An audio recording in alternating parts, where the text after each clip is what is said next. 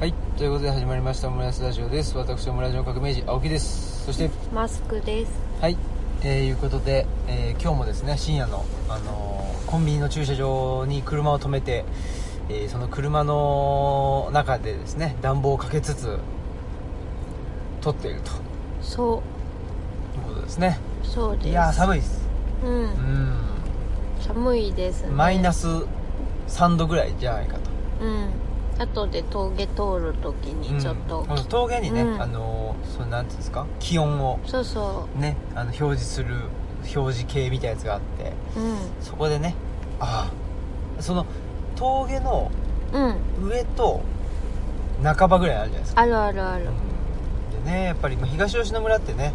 来てもらったことがある人は分かるかもしれないんですけどそのなんていうんですかね、まあ、最寄り駅の灰原駅ってとこから、うん。まあ、車を走らせていくとですねだんだんと実は登ってんだよねあ、そうだね。うん。灰原も結構標高高いんだけど徐々に徐々に登っていいってで、うん最後ぐーっと下るんですよねそうですね。で下っていって東吉野村に入るはい。というようなあーことなんですけどなのでまあ峠の上とね半ばとっていうねでまあ一番下も多分、あのー気温は違うんだろうなとも思いつつ、うん。ですけど寒いということで、えー車の中からねはい。放送しているということで新年一発目ですねうん。あ、そうですね。は山い村夫婦山村夫婦横コーナー断としてはねそうですね、うんちょっと年末はなんか久しぶりに館内で明るいとこで撮ったらなんか面白くて笑っちゃってねあなんか顔が2人とも前向いてるとかの方がいいっすねああそうですか、うん顔が見えちゃうとなんか面白い顔も見たくねえという、いやいやいやいやあの全然あのいわゆるちゃうちゃうちゃうちゃうなんか面白くなっちゃってねああ年末に撮った撮ってねうんでそこからなオムラジとしてはあのあれですよ新年一発目のね内田先生の会っていうのがあってう、んでその後にねまあ坂本さんのうん今度虎ね虎年大輔そうそう虎年大輔との話あのーあれも多分スペシャル版だから1時間超えっていうことでね、あそっか、うん長かっでたも面白かったっすよあうん面白かったけど面白かったけど聞きながはらい寝ちゃって、寝ちゃったとうん、まあつなんか寝れない時にね聞いてて、なんか癒されて寝ちゃったんですよねうん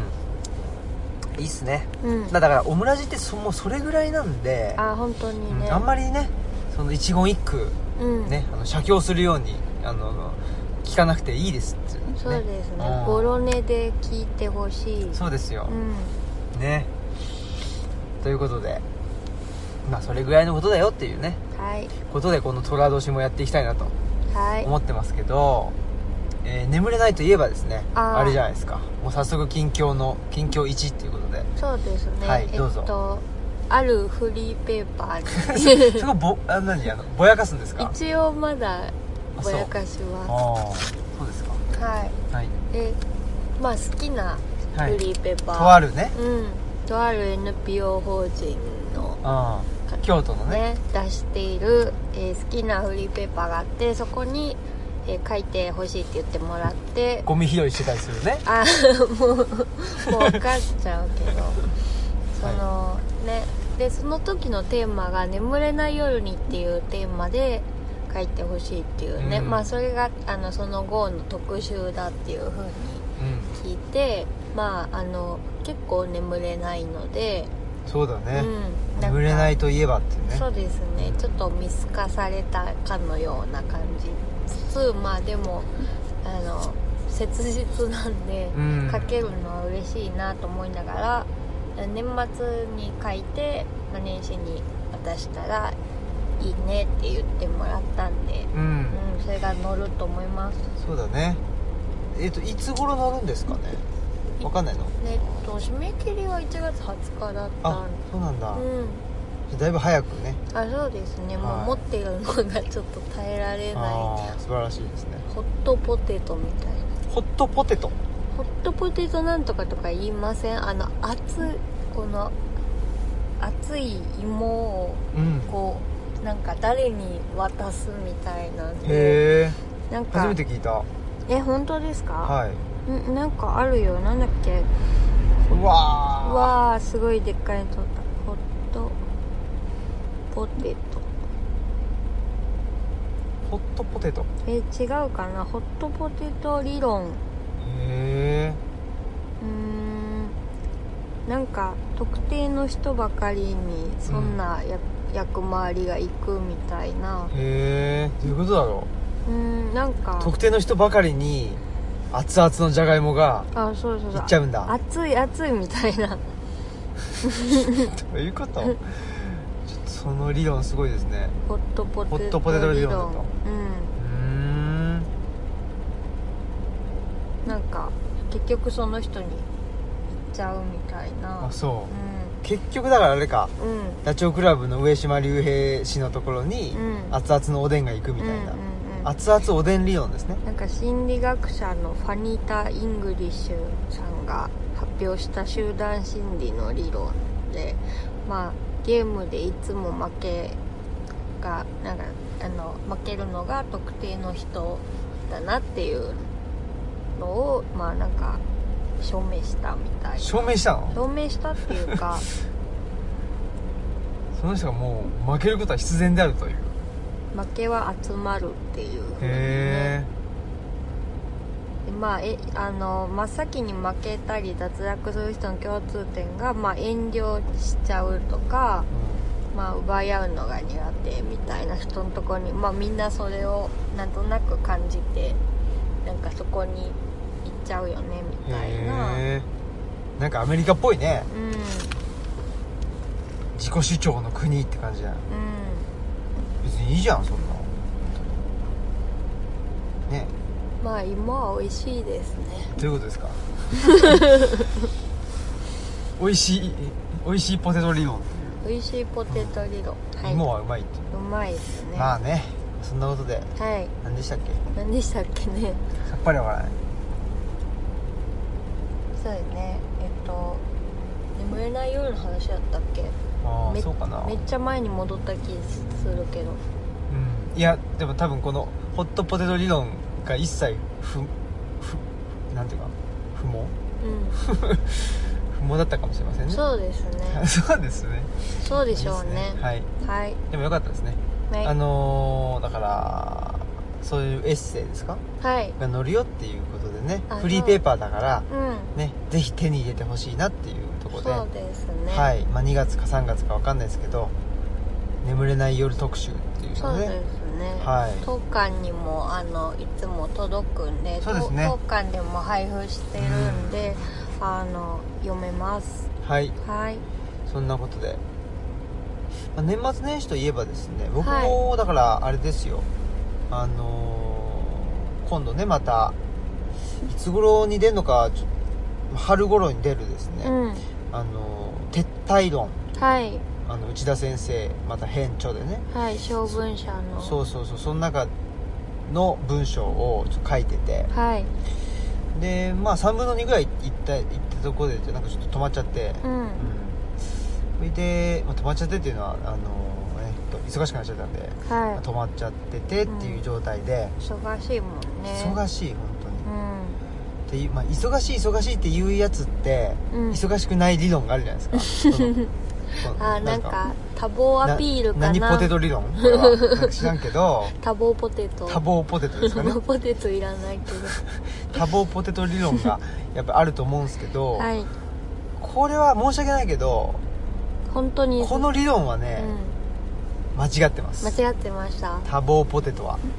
多忙ポテトは本当にポテトだ、ちょっともう分かんなくなってきちゃう本当にポテト理論ですよこれはも そうだう、うん、ね、本当に忙しだって記憶ないとか言っていも記憶なくなったからね怖いよ最近それうちょっと怖いんでまあそのねなんていうんですか、まあ、就労支援のねお仕事もしてて、そっちも忙しくって、でなんかまあうまく回っていたらまだしもなんだけうど、ん、うんやっぱりちょっとなんていうのかな1から1からっていうかゼロからなんか立ち上げなきゃいけないっていうかあーやることやることを組み立てる時期と、うん、組み立っちゃったら、まあ、あとはやるだけっていう時期があるじゃないですか、はい、まあ、段階みたいなもんで、うん、それがねやっぱりちょっといゼロから考えなきゃみたいな、うんものが2つ以上重なったりすると結構きついなとああそうですよねはいだからねなんかいつもの仕事をこうねあの滞らないよそうに流すとかだったらただいいんだけどまあ年始ってこともあっあたありでそすうだよねねうんちょっとねあのー私ほら一応ねうんあのー事業所の所長所長という所長さんね所長ポテトじゃないです かいわゆるそうだね所長ポテト理論があるからそうするとですねその事業所運営とかって考えなきゃいけなくってそうだねそうすると結構なんて言うんでしょうね真面目にねうん考えなきゃいけないところあったりするんですよ、はうん、あのえいつも通りでとかっていうのはまあそ8割ぐらいそうなんだけど、い、あとの2割はやっぱりなんやかんや言ってあやっぱり責任取るポジションにいるよねっていうか、うん、そういうとこが所長ポテトそう所長ポテト塩味って感じうんうん、しょっぱいねしょっぱいそうそうなんしょっぱいとこですうわ、んっうんていうんでねもうしんどいねということで私はこの先週ぐらいですかね半ばぐらいから週末にかけてですね、えーもうちょっと記憶がないっていうかね、うん何してたかさっぱり思い出せないみたいちなっょちょっと怖い話ですねていうのがありましたよはい、で、まあ、撤退論としてはですね、まあちょっとなんて言うんだろう、まあ、意味不明っていうかうんはい意 味意味不明なんですかうん、意味不明っていうかあんまやっぱだからないだろうなっていう、、おおうん、ないだろうなだし、ーうんとはいえねその鬱ついてるわけじゃないんで、うやっんぱりある程度ですある程度っていうかなまあこれ難しいねうんあのー、なんて言うんでしょうあのー、なんていうのかなうんどれほどじ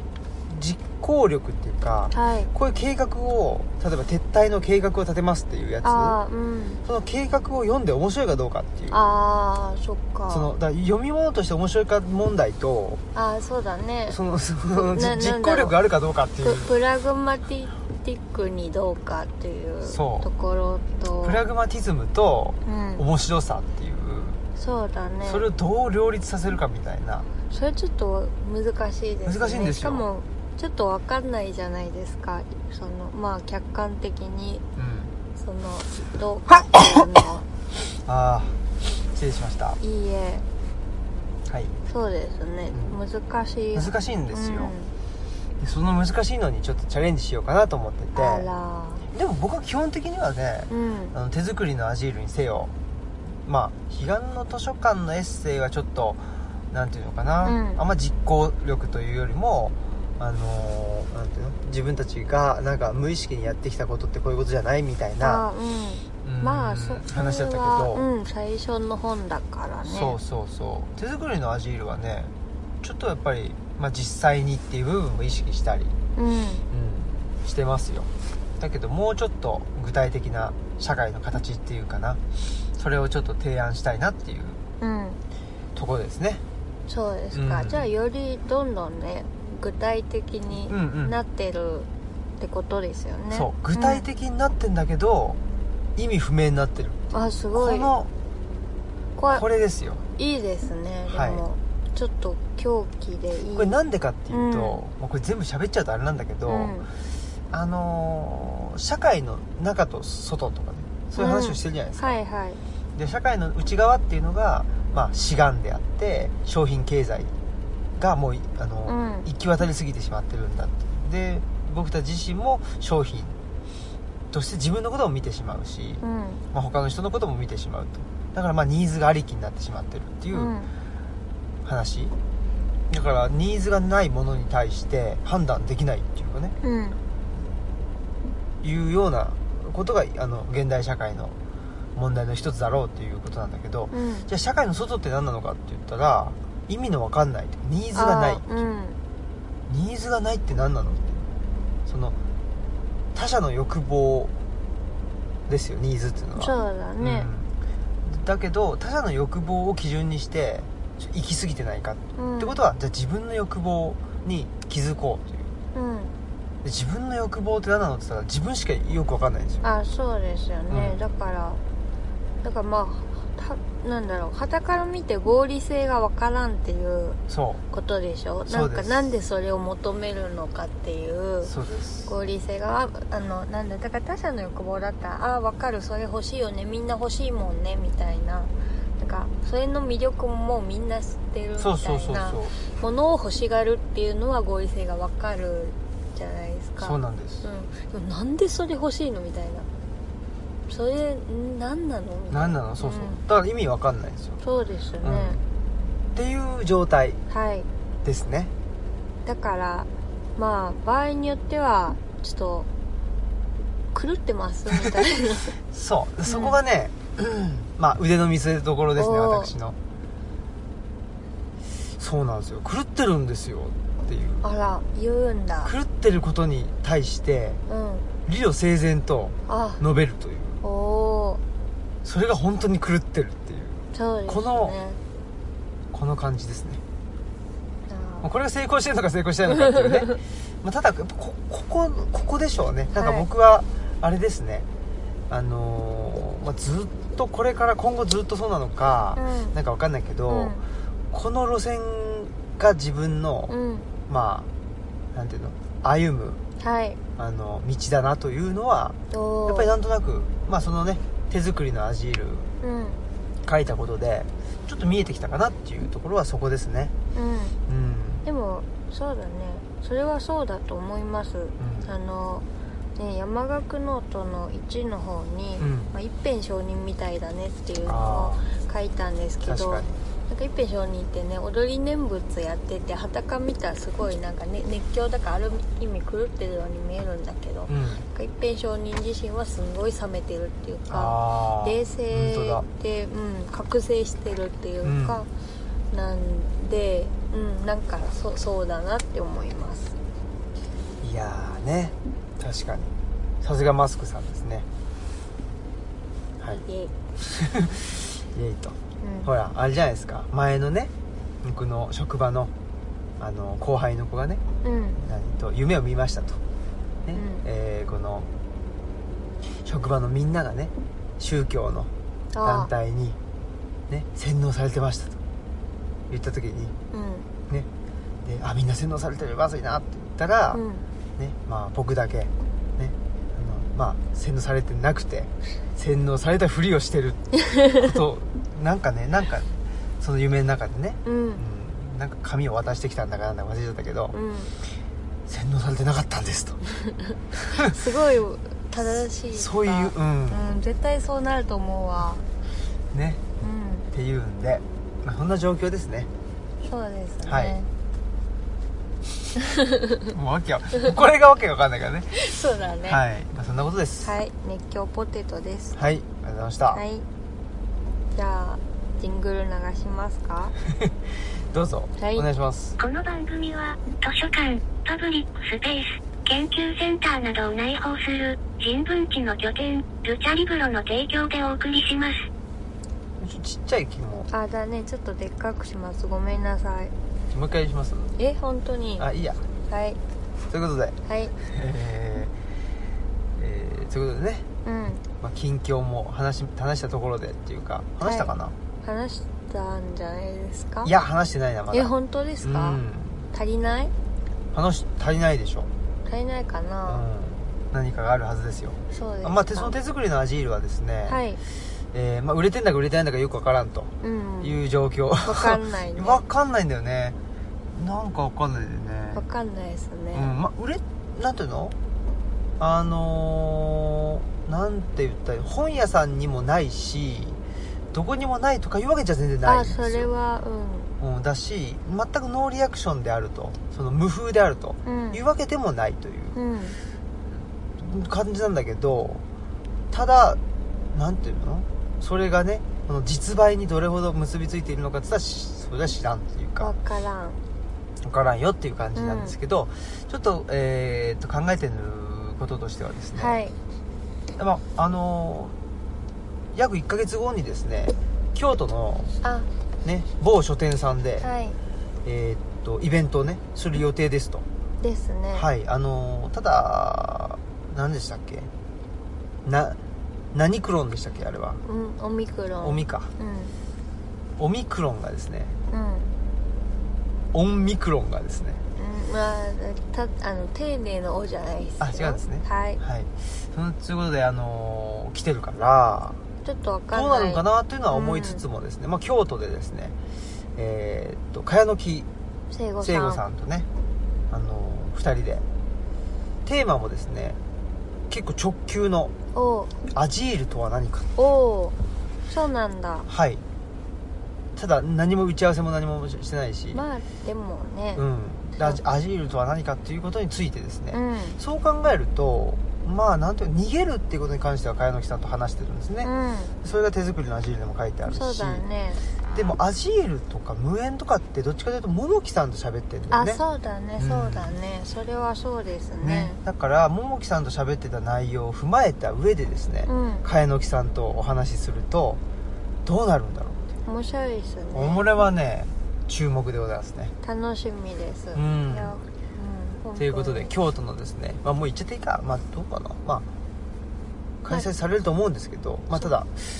現地でなるのかなわかんないけどあの、うん絵本の子たちさんって当にねねはい、えーそちらで、はいはいえー開催予定ということでちょっと詳細はねそうですね、はいおいおいおいおいということででももう1ヶ月前ですからねあそうです約ねねそろそろうんあれしないとですそうねそう12月のね12日かな、うん違ったっけだ12月じゃねえわうん2 2月月のうん、ごめんなさい2月のカレンダーあはーいえいいっ、ですかと2月の第2土曜かなんかなんだよね1かな12 2あ12です、はい2月12日を予定して土曜日おりますはい土曜日っはいていうんで予定してますということなんでぜひね楽しみにということで、はい、まあ、それは手作りのアジールリアルイベントっていうことなんですけど、うんちょっとオンラインイベントの方もですね、うん考えてましてそれは無料なんですよねそうなんですよ無料で、まあ、ちょっと公開オムライスラジオ収録収録的な感じで、うん手作りのアジールをですね読んでくれて、まあ、感想をねちょっとつぶやいてくれてた人が、うんまああの何名かっていうか、まあ、たくさんいてくれて、うんでその中でですね、えーまあ、ちょっと場所を持っていたりとかあと活動していたりとかっていううんうんことで、ちょっと声をかけさせていただいて、はい、まあ、あのシリーズ1ということでねうんえー第第じゃないわシリーズ1で、えー、と4名の方にですね、はいお声掛けさせていただいておりましてそれをちょっと、おまあ、2週間に1回ぐらいかな、うんやっていきたいなというふうに思っているとうんいう感じです、楽しみですうんねなので、うんまああのーオンラインだから、うんまあ、そこでね参加してもくれてえーっとなんか質問とかもししてもらうような感じするかどうかちょっと何も考えてないんだけど、うんまあ、そういうふうなことでね、うんあのーオンラインで、まあ、リアルタイムでも聞けるしうんそれを、まあ、またオムライスラジオでも配信する予定なので、うんまあえっと、本編はねなので、えーまあどっちでもいいよっていうかねそうです ねまあねあの聞きやすいように聞いてもらったらっていう感じそうなんでですすね、はい、うっんていうんでね、えーやっぱりなんていうのかな地方地方で、あのー活動している人たちがねあ自分の活動ってこういう意味だったんだみたいな、うんそういう言語がね言語ができましたということも言ってくれていたりとか、もしくはあこういうのをやりたいなとかねうんこういうのが必要だと思うというふうに、まあ、これからあの、うん活動していきたい人が、あのー自分のなんていうかなそういう活動のために、あのーなんていうの手作りのアジールの言葉をね使って、えーくれるのもまたよしとうんはいうことでございます。いはいつんでねまあちょっとまた詳細で次第ですね、はいえーご報告しますけど、まあ、2月の下旬ぐらいからうんね、え4名の方出てねいただきたいなと、ちょっとお楽しみにお楽しみ東日本からうんなんていうの関西から、うえー西日本までんいろんなそうですよ、ねうん面白いですよまあそれがいいところですよねオンラインだとまあ自由自在にそうそうねねつながれるんでうんということではい楽しみにというのがまあ僕のあれかな、えー近況とうんいう感じで、まあ、あとはねもう試験勉強とかねしなきゃいけないんだけど原稿も書かなきゃいけないんだけど仕事もしなきゃいけないんだけどねえーといろんな人にも会わなきゃいけないんだけどみたいなそんな感じで、まあ、記憶がなくなるそうだ日々ねっていうね、まあ、さっきのうん話でね、それをホットポテト理論って言うんでしたっけ多忙ポテト理論かなあそっちはね多忙ポテテトか間違えちゃったなということで、トはいえーあともう一個ですね私のもう最重最注目トピックはいとしてはですねえーマスク氏のうん短調ああはい短調になることになったのか決まったのか分かりませんけどねえー本がはい出るぞとねうん、これはあの面白いことになってるぞという非常に私は期待してまあすりはい、がとうございます、ちょっとその近況とかをぜひあそうですね、はいまあえっと土着への処方箋関書房さんのノートで連載してた、まあ、選書のあの企画を元にした本を今書いてて、まあ、でもちょっとあの私はわけわかんなくなってたちょっと最近までわけわかんなくなってたんですけど、うんうんでもまあなんかちょっとあのちょっとなんだろうちょっと風に吹かれてきましはていそしたらちょっとあ初めにもう一回書こうかなみたいな感じになってきたので、まあちょっとその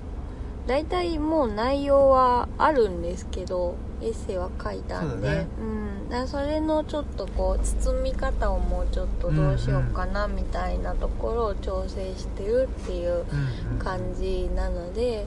まあちょっとあの初めにをどういう風に導入していこうかなみたいなところを今調整してるっていう感じですうんうんねうん、ということで非常に何でしょうね楽しみだなというのはやっぱりねまああのこの収録前にもちょっと喋ってたけど、うんなんていうのそのやっぱマスクさんっていうのはねその、まあ、個人の体験であったりっていうのが社会と照らし合わせて、うんえーやっぱちょっとその社会との違いとか、うん距離とか、まあ、その社会っていうのは普通ってことだと思うんだけど、それをやっぱりあのだね、うんだからうんなんかやっぱりその大体その自分がウエイトを置いてるのがまあなんかあの欠損とか不足っていうところになんかウエイトを置いててどっちかというとでもその社会の中で喋るっていうかトトピックになるのってなんかよ余剰なんかうんその普通にプラスアルファで持ってる能力とか、その上に乗ってるものの話がメイントピックな気がするんですけど私はちょっとなんか欠損とかの方にどうしても目がいっててもうだからそっからずっと話をしたいなっていうのがあるのでだから裏テーマはちょっと欠損とか不足みたいなところなのかなっていうふうに思いますしなんかまああの戦勝をいろいろしたんですけど、まあ、そそれもねなんかいなんとなくその傾向がおお互い見えたかなっていう感じがして。まあ、革命児さんはやっぱりその歴史とか時代とかに人間を見てんのかなっていう感じがしたんですけど、まあ私はちょっとやっぱけ欠損とか不足とか、まあ、あの違いみたいなところに人間を見てるのかなっていう感じがしたので、まあ、そういうとこが見えるような本になったらいいなと思います。うんうんうんううんんそうですね、うん、うん、まああのねそのあちょっとじゃあだタイトルあはいあタイトル言ってなかったんだあっけ言ってんじゃない言言っっててるるかけどちょっと改めてえっと、本が語ること語らせることルチャリブロの詩書籍からっていうあらタイトルです、詩的ですねまあ、本が語ること語らせることっていうのはエッセイで書いたのでそのタイトルなんですけど、うんうんうんねちょっと土着への処方箋だと少しなんか本の内容そうなんでとすちょっとね、やっぱりねあのー敏腕プロデューサーこと私としては、はやっいぱりそれはちょっと違うんじゃないかなっていうう、んそうというだねことでね土着園の処方箋だったらなんか革命児さんメインの本っぽいかなってそうそいうかうそうそうあのなんだろう手触りがうんう、うんんねそうちょっとそっちじゃないかもしれないなってそうそういそううそう感じがしますしますね、うんで、まあ、そういうねタイトルに、あのーしてししてもらったというかね、うんまあ、みんなでちょっと考えて、うんえーしたんですけどはいでも何でしょうね僕はやっぱりなんかこの本はその手作りのアジールともはいともというか手作りのアジールと対になるといううか,、んなんかそんなような気が、あらはい、光栄してですわおりますし、はいとはいえ手作りのアジールも例えば表紙うんのイラストであったりまあねあのマスクさんもうん定談、茅野木さんとね僕とのあのとマスクさんとのね3人の話ってあるし、はいやっぱりそこにはちょっとなんていうの入ってるわけじゃないですかあそうです、ねうん僕の短所とはいえはいで今回のね、まあ、本本型ですねいわはゆいる、本方ってそう高松さんとの間であはそうなのねうんでにもですねまあ僕もその選書はいはしてるのでそうですねでなんでこの選書したのかっていうのも入ってもらってますよねそうですね、うんっていうんで、えーまあ、僕も全く入っていないわけではないっていうですですうんだけどなんでしょうねなんかルチャリブロの中でその個人うん個人って、なんか個人って言っちゃうけど、うんそのさっきの話で言うと、まあ、欠損もあるし、うでその欠損のあり方とかってなんていうのかなやっぱり千差万別はいだと思うしあある意味その欠損まあ欠損もない欠損もなけりゃ、うんそのプラスの部分もないみたいな、うんそういう個人ってまあ肉体を持たないというか、すごくバーチャルな存在だと思うんだけど、うんうんそれもそういう個人なんてそもそも存在そうだねしないじゃんっていうのが、まああのマスクさん的な視点だと思うんだけど、うんまあ僕の場合はんまあそのえそういう個人は存在しないんだけども、うんそういうのも存在しないのも含めて個人って言う言ってからの話だから歴史であったり社会であったり、あーまあ、ちょっとうんうん大きな話にしてるんだけど、うんだから本当に同じものを見てるんだけどあの見るなんていうの視点というか、まあ、あプロセスっていうかそうねだねうんが違うっていうのが今回はあの手作りのアジールと一緒に読んでもらうとより分かるんじゃないかなとおおなるほどはいそういねそうそうかそうい私はそう思ってますよ、それは面白いですねそうですね、だからねそうそうそうぜひセットでねはいなまあ、手作りのアジールって彼岸の図書館2でもあるから、彼岸の図書館ともこれセットで読んでほしいし、うんで彼岸の図書館とこの本型もですねうん実は彼岸の図書館ってあんま図書館のこと書いてないんですよああそうですね、その具体的な部分っていうかそうなんですよ、でそれを保管する意味にもなってるっていう、うんまあそうそうですね、めはい具体的は具体的かななんかやっぱ図書館でお客さんと喋ったこととかまあそういうことがあの話題になってるのでそうそうそうそうまあ本当にどういうふうに過ごしてるのかっていうのが垣間見えるかもしれないそうなんですですよねはいはいという意味でねこれはうん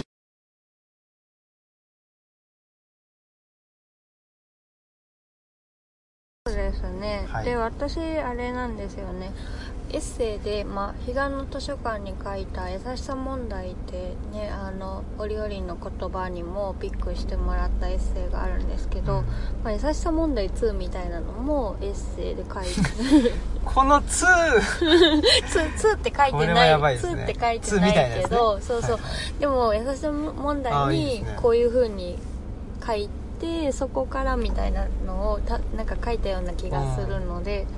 そうそうそいいじゃないですう、か、うん、ねあの革命児さんもね手作りのアジールに「山村デモクラシー2」っていうのがね、はいあるけどやっぱりちょっと考え続けてるところのなんか考え続けることの面白さみたいなのがね、ちょっと出るといいなと思いながら、そうですよね、うんというふうにね、えー思っておりますのでねうんはい、でもその「山村デモクラシー1」はね、うん、山岳ノートかな山岳ノートですねね今あるし、はいあとねそうそうまあ近況っていうかあそうなんだと思ったのが、うん特に年末ぐらいにあの感想を上げてくれてその手作りのアジェルのね、うん感想を上げてくれてた人たちに多かったのがその何えっとトラさんのああそうだね下りがいやす結ご構い人気でねそうだよねなんか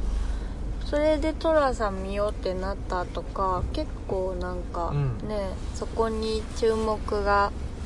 集まってそうなのまあでもあれですよねトラさんってまあみんななんとなくはトラさんって知ってるじゃないですか、トラさん知らないっていう人は多分あんまりあの日本ではいないんじゃないかっていうぐらいなので、まあ、なんかちょっと知ってるけどあそういうことだったのみたいなあのそんな見方もあるのみたいなところでまあちょっと面白かったのかなみたいなそうみたいですね、うんでトラさんって、うんこれ誰が書いてたんだっけな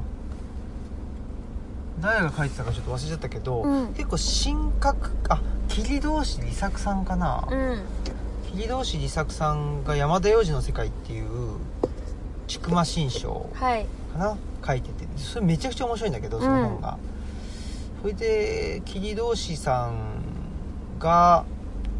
多分書いててでそのなんていうかな、まあ、山田洋次さんっていうのも東大法学部出てて、まあうん超もうインそれこそインテリうんなわけだけど、あのーなんだけどだけどまあ男はライオではそのいわゆるなんていうの頭のいいうんあの映画っていうかねそう頭のいい人が、だけがあの頭のいい人っていうかなんていうのその限られた人だけが見るうん映画っていうんじゃなくてまあ大衆娯楽作品を作りたいっつって、うんまあああいう作品を作ったんだけど、うやっんぱりうとはいえやっぱりそのなんていうのとはいえやっぱりあのなんていうのかななんかエログロみたいなことではないうんわけですよ、寅さんって。うんそういう意味ではやっぱりすごくなんていうのかな、まあ、いわゆるひ左の人からっていうのがすごくまあ称賛されて、うんうん、うんあのまあ、トラさんっていうのは神格化されちゃった部分あがーうんあるんですよでいやでそうじゃないよねっていうんうのを桐同士さんも書いてたのかな、うんで僕もそうじゃないよねとは思ってる、でそうじゃないよねだけど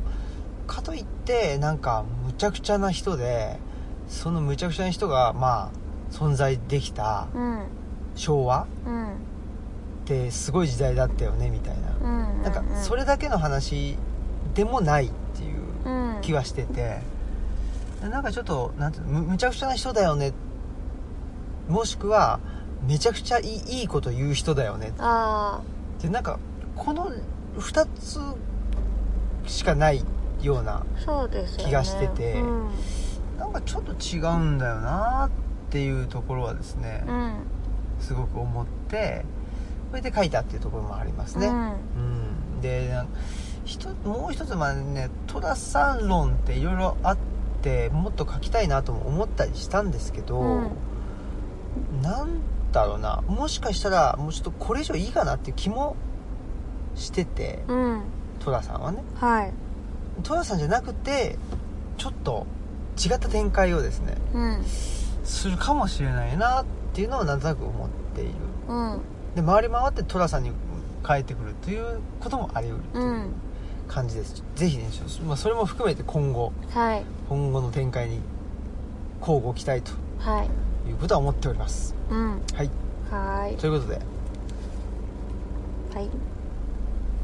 長々とルチャリブロゲーム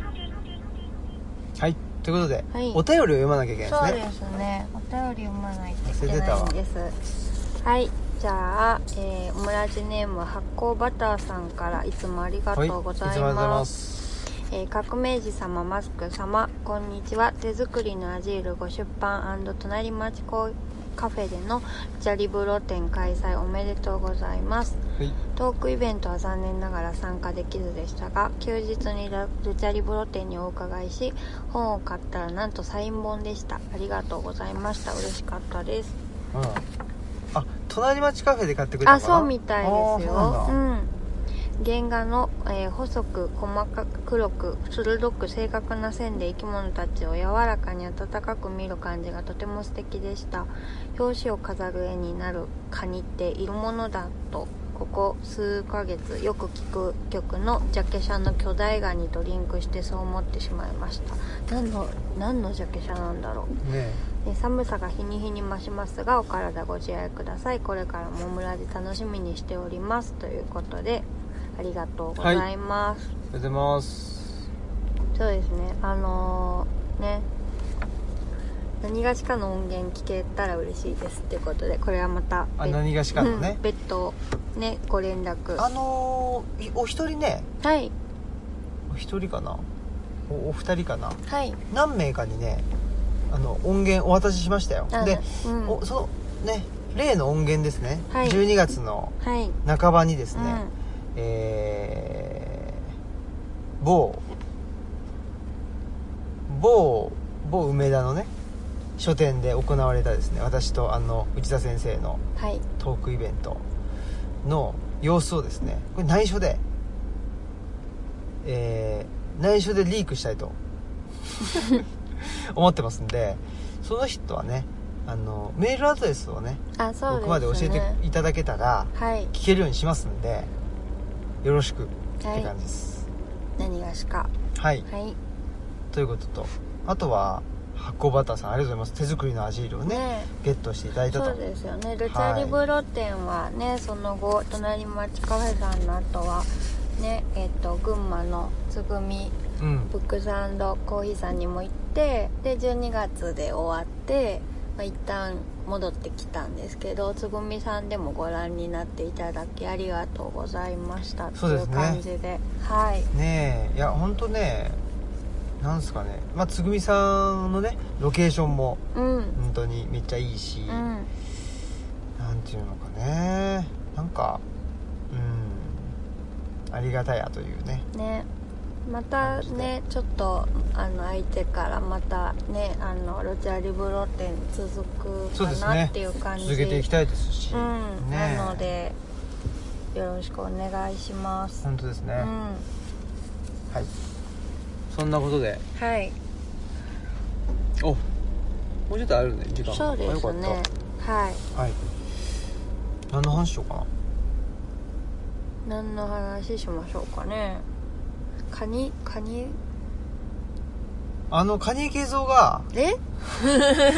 カニといえばねカニといえば蟹江慶三氏がいるじゃないですか、いますねもうお亡くなりになったんかな多分そうだと思いますああほらけど我々が年末年始ハマってるといえば、ね年始かなあのーはい年始にうん山崎正弘さんとはい一緒にお茶したじゃないですか、はいしたしたでその時に山崎さんが多分あのおすすめだっつってあそうそうであのね龍馬伝を大河の、ね、大河のね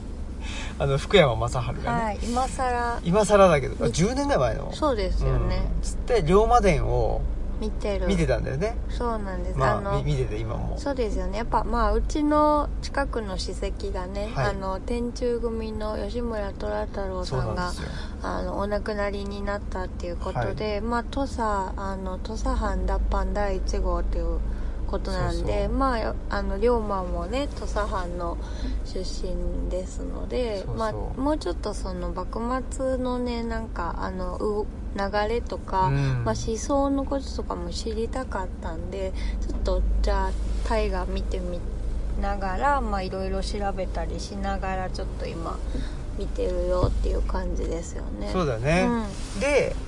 えー岩崎弥太郎をうん、あそうだねね香川,、えー香川照之照之さんが演じててそのい岩崎弥太郎のお父さんが蟹江あ慶三なん蟹で江慶すよ三です よねでちょっとどうしようもないどお父うしようもさないんお父さんなんですけどねそうなんですよ、まあなんかあのねあるある中なんですそようねそうそうそうでまあなんかあの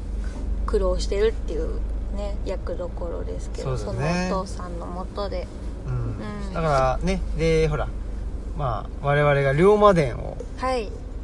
きっかけにですねいろいろ調べたりしてそうだねそうなんだみたいなうんことでねまあ土佐藩はね、うんその武士の中でもそうだね上司と下士という、まあその何ていうんですか武士の武士身分、うん士士族っていうの、うん士士族はあ士そ族のは後の話か明治明治の話か、だから武士の身分の中でもねうんそうです、ね身分差があってあって、まあ、か歌詞はちょっと下にやっぱり見られてるっていう感じで、まあねなんか土佐藩って結構反骨の精神がみたいな風に言われるけどまあそれってもしかしたらそういうところから来てるのかなっていう、うんねまあ、上から押さえつけらうんれていてっていうところそうですよねなんだろうけどね,、だからそんな上位って言ってたのも結構その歌詞の人があのそうそう多いみたいな、まあ、全国的に割と下級武士が多いとかっていう風なことも知って、ああなんかそこでもあの本当に細かく分かれてたんだなみたいなこととか、うん、そうそうねだからまあねいそのよく言うのが、まあ、明治維新っていうのはね、まあ、いわゆるその下級武士がの、まあ、あのなんていうの下級武士と、まあ、その上のね、うん、えーまあ、武士であったりなんていうのかなあの支配階級の、まあ、権力闘争なんだとうん、でいわゆる革命っていうのはそうじゃなくて、うん、まあ例えばフランス革命もそうだけど第一身分第二身分第三身分ってあってこの第三身分がこの序序列をひっくり返すといううん、これがまあ革命であってっていう、うんその革命それが革命であるということを定義づけるとすると、うんまあ明治維新っていうのは全然革命でも何でもないんだっていうような、あのなるほど、うんあのなんていうんですか見方うん、があるわけですよね、ううんん、まあ、それはそうだと思いますよ、うん、そうそうですよね、ううんん、まあ、とはいえはい、とはいえそのなんていうのかなまあフランス革命とうん、いうことであってもじゃあその第三身分と言われるうん第三身分その第一はえーっとまあ第一第二が特権階級なのかな、うんうんで特権階級って何かっていうと税金を払わなくていいんですよ、うん、うまさに特権です、ね、まさに特権うんんで第三身分がまああの税金は払わなきゃいけないし、うまあほとんどは第三身分だったとうんうんいうことなんですけど第一が貴族で第二があれかなえーっとなんていうのその宗宗教職というかね、うん、はいはいうんあの、えーっと司教とか、うんそういう人たちだったと思うんだけどっていうので、うんえーただまあその第三身分ってもうちょっとよく見てみるとどうなのうんって言ったら、まあ、いわゆるブルジョワジーっていう、うんだそのそれも実はブルジョワジーとブルジョワジーっていうのはあのまあ新興市民なわけですね、うんその産業革命があって、うんえーだからまあなんていうのかね新しい、あのー支配階級なわけですよ、あーうん言ってみればね、うんうんうんうん、今まではその土地っていうのうをんベースにして、えー支配が行われていたんだけど、それが産業革命を経ることによって、土地から離れて、うんうん資本が工場になったわけでしうょ、んうんうんでその生産手段っていうのがね、うん工場になってでその工場を持っている人たちが、まあ、ブルジョアジーと言われて、うんうんうんだからそういう意味ではそのね支配階級同士の争いであったそうとですねいう意味では、 あのそんなに違わないんじゃないっていうのも、確かにあったりするんだよね確かにうんだからなその下の刺激されてる民衆とかがた立ち上げたものっていうわけではない、うではないと、ん、ですねうん、だからまあそうなんですよね、うんで本当のプロレタリア革命なんていうものは存在するんだろうかというかねそうですうね、んまあそうそうだからそそれで、まあ、結局その,、はいそのフランス革命っていうのは結局そういう支配階級同士の権力争いじゃないか、それは本当の革命じゃないんだ、うんで本当の革命っていうのはプロレタリア革命なんだプロレタリアと労働者が革命を起こしたものが本当の革命なんだっていう話話にあーなっていくわけですけどうんうんうんうんうんということで言うとねはいまあなんでしょう、まあ、とはいえいきなりねその封建的なとこからうん一気にね例えば日本であったら、まあ、農百百姓のねうん百姓一揆で、ね、そのお殿様の首取ってとか、うんそんなこと考えてなかったわけじゃないですか百そう姓一揆だってそうですねうん、その支配階そし支配階層であってね、うんお父様はではでその百姓は、まあ、非非支配っていうかね、であってでその中で、えー自分たちの訴えを行うというのが、うんまああの一揆だったわけで、うんその枠組みごとぶっ壊そうなんていうことは全然考えてなかった、うん、そうですよねわけですからねっていうことを考えるとですね本当にその枠組みをぶっ壊そうなんていう一揆にねうんあそうですねそんなことはなかなか難しいんじゃないかと、でうんまあじわじわじわじわとねえーまあ支配階層からのですねうんえーなんていうんですか奪還というかねうんあの権力の奪還というのをやってい、えー行ったというのがまあ20世紀のはい歴史なのかなどうなのかなっていう感じですねう、んよくわからんそこはねそうですねうん奪還もなんかできしたように見えてるだけなんじゃないっていうねところもありますし、うんまた別の形とかなんか、まあ、もっと見えにくい形になっただけなんじゃないとそうだかね、んでまあそれがしてあの資本主義っていうそうですね、うん、うんふうになったしその,、はい、その資本主義のねあのがなんていうの資本主義社会で、まあ、いわゆる勝ち組負け組じゃないけど結局う格差が広がってるわけじゃないですか、でその格差の上の方にいるね、まあ、例えば政治家で言ったら、うん安倍ちゃんとか、う麻生みたいな、うんああいう三大なんていうの三大っていうかその、えー、三代目のうんうん議員とかね、うだから結局そのなんていうのあのその辺の歴史だから、ん金持ちか金持ちじゃないかっていうのってその今までの歴史を覆すようなね、うん今までは例えばあの、まあえっと、物資の階級で、うんえー支配階層だったんだけど、えっと資本主義社会でね、うんえー自由経済によってその人たちが落ちぶれていって、うんうんそうじゃない、まあ、百姓が一気に、っていう、まあ、そういう例もあるんだけど、その例がどれだけねうんうんどれだけその社会の中であったんかなっていうのは分からないしうーんって感じですね、うん、まあ、それがあんまりドラスティックにさ、うん一気にねガラッと変わっちゃうこと自体が、うん果たしていいのか悪いのかっていうのもあるしそうですねというんでねまあそういう意味ではほら我々はあの、はい山村に住んでますとうん、うん、やっぱりなんていうのこの歴史の強さそあそうですねんそれはやっぱり非常に感じるところがそうですね、うんまだ遅延血縁っていうのもあの有いめやっちーゃ有効ね、なんで、んそうそうそうそうあるじゃないですか、うんまあとはいえやっぱりそれをねあのその遅延血縁から逃れるためにはやっぱり都都会に出てあの経済的な自立をしてねでまあ遅延血縁から距離を置くとうんそういう意味ではそういうあそのための資本主義だったんだああみたいなそうですね、うん、だそかこらはすごい納得するいや本当にほんうんつ追体験するっていうかねそのき近代化の流れをあだからこういうのから逃れるためにはまあねなんか勉強とか頑張ってそうそうそう会社入ってってするしかなかったんだなっていうのは、ねうんすごく感じますねねえ、うだんからそういう意味では僕はあの歴史を追体験しているというねことを感じて、非常にこれはこれですごい面白いというそうですねうんうん、うんふうに思ったりしてます、うんというね、はい龍馬伝 を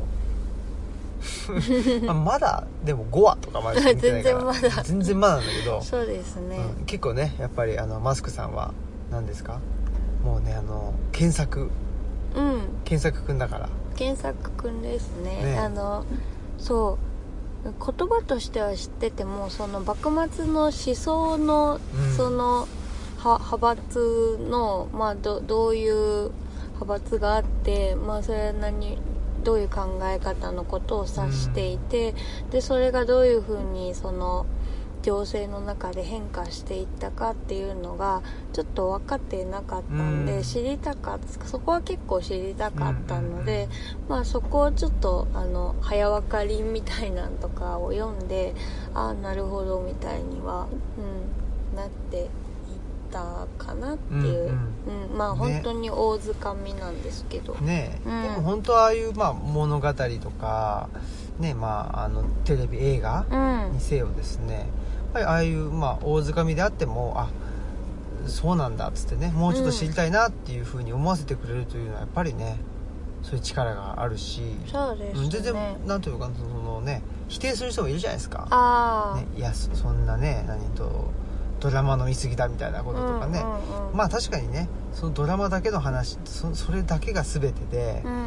う、んねえーっていう話にしちゃうとまた違うんだろうけど、うんでもやっぱりまあきっかけとしてはねいいんじゃないかなっていうふうにもそうですねうんね思うし、うん、逆面白いしそねうそうそうだから見てて、まあ、別にそれをそのまんま受け取ったりは全然しないですけどでもなんか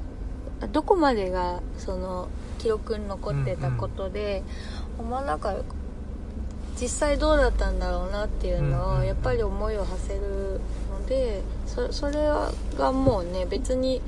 あの本当に当時 当時の手術通りにやったらやっぱりちょっと今見られたもんじゃないと思うんで、全然そこはなんか別にしあの今見られるように作うんうんるのはそれでいいじゃんって思いますしねえうん、まあいやでもあれかななんか2人ともねあんまキャラクターによらないっていうかああそこはあると思うんですよね、うんうんなんかキャラクターでこの人が好きとかっていう風にはあんまりならなくてなんか流れに興味があるのはそうなのかなって思いますうんうんうんううんん特に僕はその時代背景があそうだねうん興味があるし、まあ、マスクさんその流れっていうのはやっぱ物語ってことなのかね、うーんまあその思想が、なんだろうまあ尊の上位って言ってた人たちがか変わるわけじゃないですか、うんまあ、いろんなことがあって、まあ、黒船を見たりしてこれかなわんっていう風になってだから尊の上位だったら、まあ、あの外国を完全に退けるっていそうだねうことだったのが上位っていうのはねそうそうでもあの尊の上位の人たちが、まあ、で出てきてでも最終的に明治になったら別に尊の上位じゃないからあのどどうなってたのみたいなところがなんかちあーょちょっと分かってなかったんですけどあのそこの流れをあの尊王上位派はどうなったんあそうそうそうそうそう、だからあでどうなってそうなったのってちょっと分かってなかったから、うんそれがまずあなるほどそういう風に変遷していったのねそうだとねかうん段階があんだよねあそうそうそう、だからまあここう考えて、まあ、こういう風にしようとしてたけどちょっとそれが現実に即してないということを知りでちょっとあの方向転換しとかまああのこんこのなんだろうこれで乗り切ろうとしてたけどみたいなことがいろいろまあその情勢によって段階があって最終的にまとまったみたいなうんうんうん、流れが本当になんかあんま分かってなかったからまずそれを大づかみでもつかめたのはなんか良かったかなとか、まあ、もうちょっと知りたいなって感じですね、うん今うんそうですね、ううんん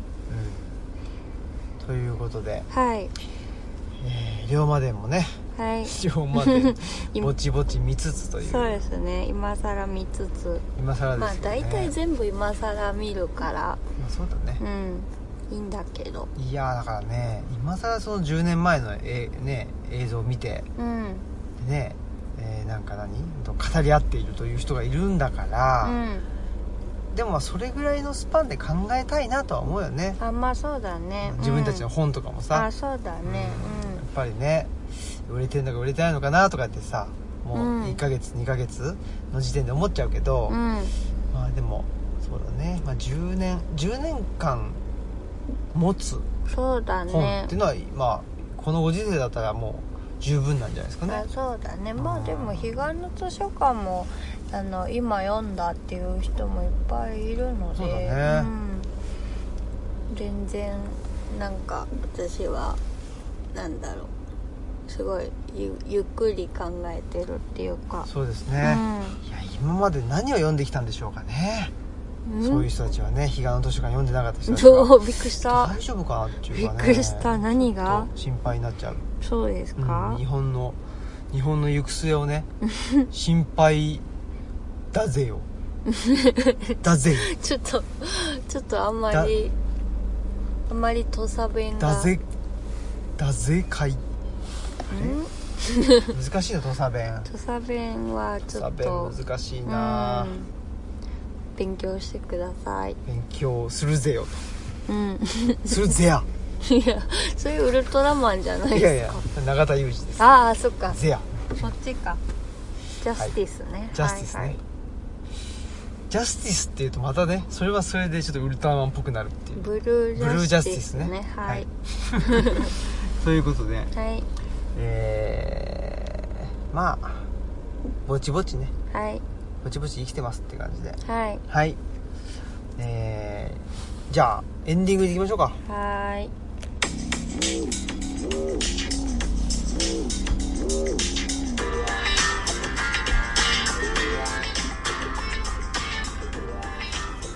はいはいえーっとですね私ですねちょっと今気だるそうに 言ってますねいえいえあの今ちょっとねあの今度の1月25日から27日にですねあの東京にある奈良まほろば館の、はいあ止めちゃった初めてだよエンディングテーマを止めちゃうっていうまほろば館でですね、まあ、なんか奈良市っていう奈良のねあのいろんな作り手さんの、まあ、作ったものの展示会があるんですけれども、まあ、そこに東吉野村であの染め織りをやってる宇都宮ひろ子さんっていう人がいて「うつせみ」っていう屋号でやってるんですけどその方が作った草木染めのマスクに鹿とか狼を刺繍させてもらって、まあ、それがちょっとこの25日から27日の奈良市に出るので、まあ、もしお近くの方ご興味ありましたら見に行ってみてくださいっていう感じで、はい刺繍もそどこのだっけまほろば館モロパカンどこだよまほろば館はえっ、と JR 新橋駅銀座口より徒歩3分あら銀座ですすごいとこですねど真ん中じゃないですかうんでその刺繍する糸もその宇都宮ひろ子さんが紡いであら染めたすごい美しい糸なのでなんかぜひあの全部ねですごい鮮やかな色なんだけど全部草木染めっていうところにへもあ